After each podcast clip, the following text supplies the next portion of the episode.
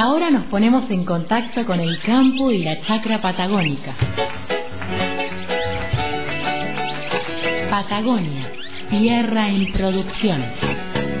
7 y 26, las 7 de la mañana con 26 minutos, 12 grados centígrados la temperatura actual en Roca Fisque con mucha humedad por lo que nos decía hace un rato nada más Rodolfo Merlino desde el Servicio Meteorológico Nacional, va a seguir lloviendo o lloviznando durante esta mañana. Según eh, están informando los medios europeos, ha comenzado la India nuevamente a enviar mercaderías a Rusia después de dos bancos rusos, eh, que dos bancos rusos hayan comenzado a facilitar los pagos tanto en rupias como en rublos y en euros. La semana pasada, decenas de contenedores de arroz, té, café, mariscos fueron enviados a Rusia a través de los puertos de Georgia eh, desde la India. Esto ha despertado el interés y la expectativa de muchos exportadores a nivel mundial, ni hablar de los exportadores de fruta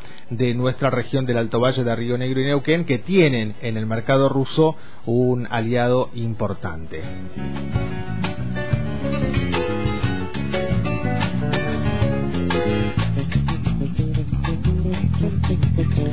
La Argentina amplía la zona de libre de enfermedades de los salmónidos. El Servicio Nacional de Sanidad y Calidad Agroalimentaria presentó ante la Organización Internacional de Sanidad Animal la documentación de la autodeclaración que cumple los requisitos establecidos por el organismo internacional. Mariela Alegre es referente del área de enfermedades de los salmónidos del SENASA. La Argentina envió a la Organización Mundial de Sanidad Animal eh, la solicitud para autodeclarar la zona libre de enfermedades de notificación obligatoria que afectan a los salmónidos eh, al embalse de Piedra del Águila. Eh, este documento promueve las evidencias del, del, cumplimiento de normas que establece la OIE, que es la Organización Mundial de Sanidad Animal, para la autodeclaración. Para concluir en este documento eh, fue necesario eh, trabajar en conjunto con las provincias de Río Negro y de Neuquén, quienes solicitaron eh, al SENASA ampliar la zona libre, ya que la Argentina cuenta con una zona libre de enfermedades de notificación obligatoria que afectan a los salmónidos desde el 2013. esa, la zona comprendía la cuenca alta del río Limay, y el embalse Alicurá. Por lo cual, con este documento se incorpora el embalse de Piedra del Águila.